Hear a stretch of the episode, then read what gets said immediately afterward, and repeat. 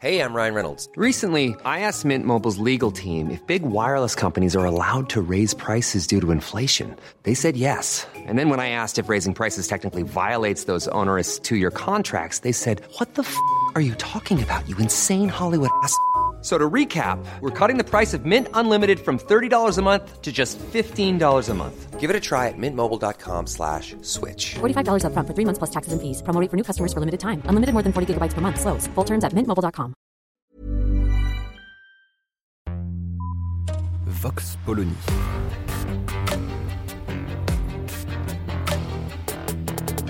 L'actualité vue par la directrice du magazine Marianne, Natacha Polony.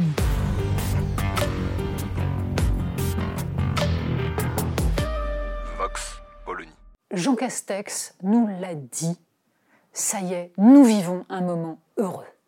Alors c'est vrai qu'on ne va pas bouder son plaisir, on ne peut que se réjouir de pouvoir enfin respirer dans une rue.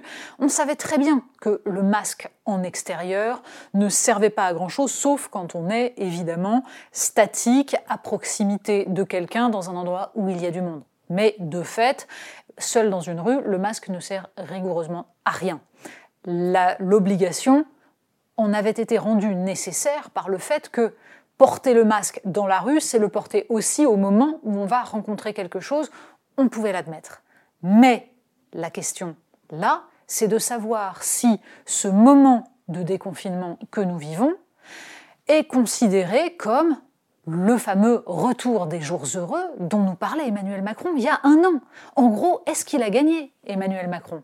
Alors, premier point, on peut considérer qu'Emmanuel Macron a eu raison d'être raisonnable dans sa façon d'organiser le troisième confinement. Qu'est-ce qu'on n'a pas entendu de la part de certains épidémiologistes, que c'était dangereux, que c'était absolument scandaleux et qu'il fallait fermer immédiatement toutes les écoles? On s'aperçoit donc qu'il y avait une stratégie de ligne de crête qui permettait de ne pas tout fermer, de laisser à peu près vivre les gens en attendant la fin de cette troisième vague. On verra bien ce qui se passera, mais au moins le, délire consistant à croire que la seule solution est d'enfermer tous les gens systématiquement est infirmé par les faits. Est-ce pour autant une victoire? La question ne se pose même pas en ces termes. Et le fait même de vouloir instrumentaliser cela comme une victoire politique serait absolument catastrophique, mais la tentation est très forte. Et bien entendu, on a peut-être un peu mauvais esprit, mais on ne peut pas s'empêcher d'y penser.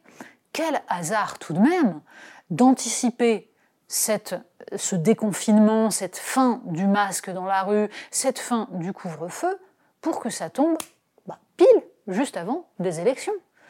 Là encore, personne ne s'imagine que ça va changer radicalement le résultat d'élections dont on sait que de toute façon elles vont être non seulement pas très glorieuses pour la majorité, mais surtout catastrophiques du point de vue démocratique avec une abstention qui s'annonce majeure. Donc non, la manœuvre du gouvernement sur la fin du masque et la fin du couvre-feu ne changera rien au résultat électoral. En revanche, on se doute bien que c'est une façon d'instaurer un climat et de laisser derrière nous le coronavirus pour essayer d'entamer une année de campagne présidentielle dans laquelle Emmanuel Macron a surtout besoin de ne plus être vu comme le président du coronavirus. Mais finalement, le problème se pose autrement. Était-ce tout simplement tenable? C'est ça la question. L'anticipation de la fin des mesures de restriction vient aussi d'un constat, qui peut être celui qui s'étend sur l'ensemble de la crise du coronavirus. Des mesures qui ne sont plus appliquées, non seulement ne servent à rien, mais sont même dramatiquement contre-productives puisqu'elles décrédibilisent un pouvoir en place.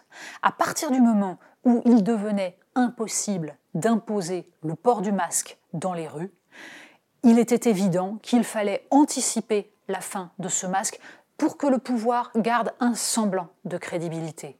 Encore une fois, ça ne renforcera certainement pas la confiance que les citoyens ont dans le politique. La plupart des gens auront à l'esprit que tout cela tombe bien la veille d'une élection, mais ça ne permettra certainement pas, en tout cas, de renouer un semblant de vie commune, ça évitera simplement le ridicule de se retrouver avec un pouvoir, avec des autorités bafouées systématiquement et continuant à maintenir des règles qui demeuraient totalement absurdes. Vox Polony. Retrouvez tous les podcasts de Marianne sur les plateformes de streaming. Et puis les analyses, articles et entretiens de la rédaction sur marianne.net. Et surtout, n'hésitez pas à noter cet épisode et à nous laisser vos commentaires.